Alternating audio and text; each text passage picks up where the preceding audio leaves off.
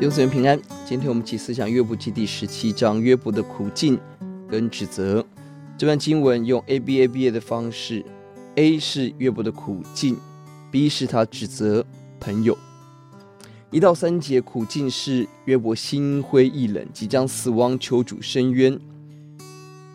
第三节在这样苦境中，约伯无法期待朋友给他的鼓励安慰，唯独向神呼求。六到九节是苦境，成为人的笑谈、忧愁、昏花，但人坚持在真道中得力量。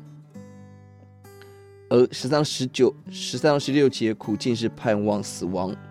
中间夹杂的 B 四到五节，指责朋友不明理，控告抢夺人，甚至求神刑罚他的朋友，朋友要遭报，儿女受牵累。十到十二节也是指责朋友没有智慧，颠倒黑白。十二节指的是约伯的朋友，他们说安慰话，只要约伯悔改，顺境必临，困境要过去，但这话不是事实。也针对以利法的话语做反击。因为我们刚才提到了十五章，以利法以自己的年龄、智慧、灵异经验为夸口，但这里约伯特别强调第四节朋友是不明事理，第十节没有智慧。这些话语在以利法的耳中一定非常的讽刺。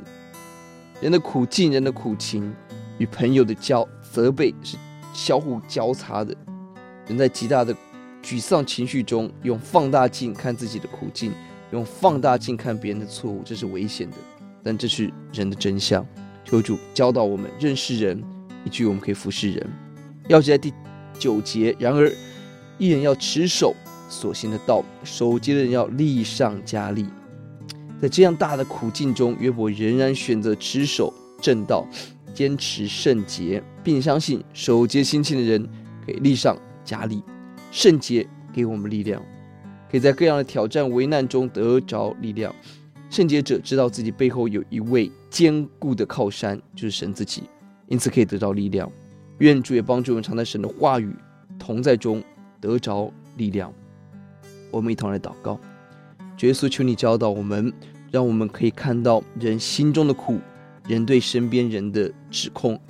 主帮助我们不那么快的论断人，让我们可以看到他心心里头的呐喊，来帮助人。主也呼求你施恩。让我们在各样的苦境中，让我们坚持我们手不要犯罪，坚持圣洁，守节心清的要力上加力。主给我们力量，遵行你的话语；给我们力量，传扬你；给我们力量，在各样不容易当中遵行主的道。荣耀归给主，谢谢主，听我们的祷告，奉耶稣的名，阿门。